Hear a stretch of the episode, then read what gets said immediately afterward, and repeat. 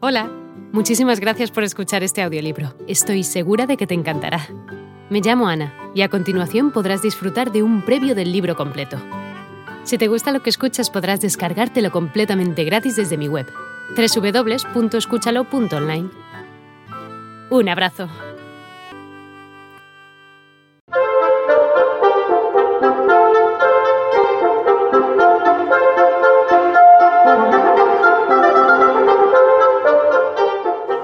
Artículos de Costumbres 1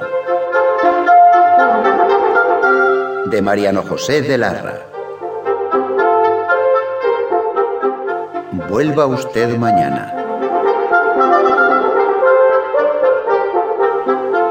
Gran persona debió de ser el primero que llamó pecado mortal a la pereza.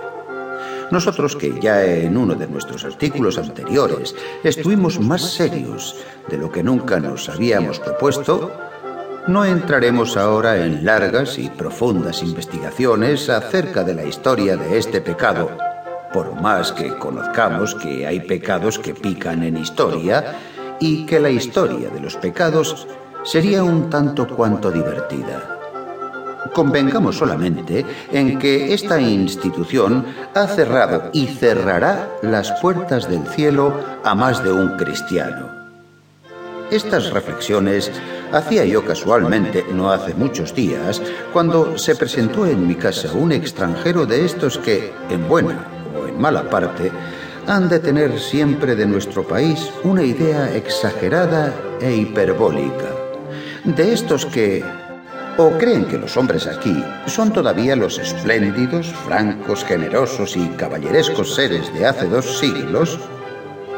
¿O que son aún las tribus nómadas del otro lado del Atlante?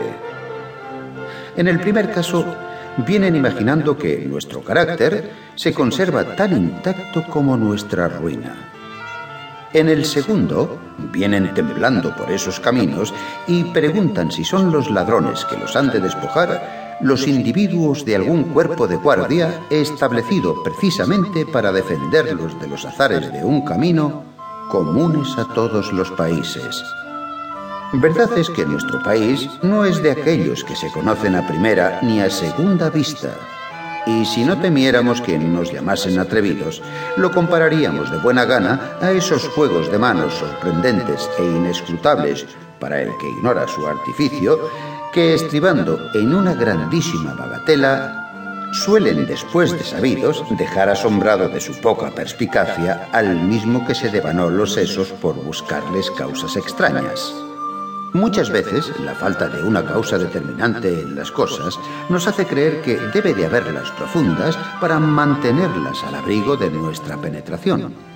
Tal es el orgullo del hombre, que más quiere declarar en alta voz que las cosas son incomprensibles cuando no las comprende él, que confesar que el ignorarlas puede depender de su torpeza. Esto no obstante, como quiera que entre nosotros mismos se hallen muchos en esta ignorancia de los verdaderos resortes que nos mueven, no tendremos derecho a extrañar que los extranjeros no los puedan tan fácilmente penetrar. Un extranjero de estos fue el que se presentó en mi casa provisto de competentes cartas de recomendación para mi persona. Hola de nuevo. No está mal para ser solo una pequeña muestra, ¿verdad? Si te ha llamado la atención, recuerda que encontrarás este audiolibro completo y gratis en www.escúchalo.online.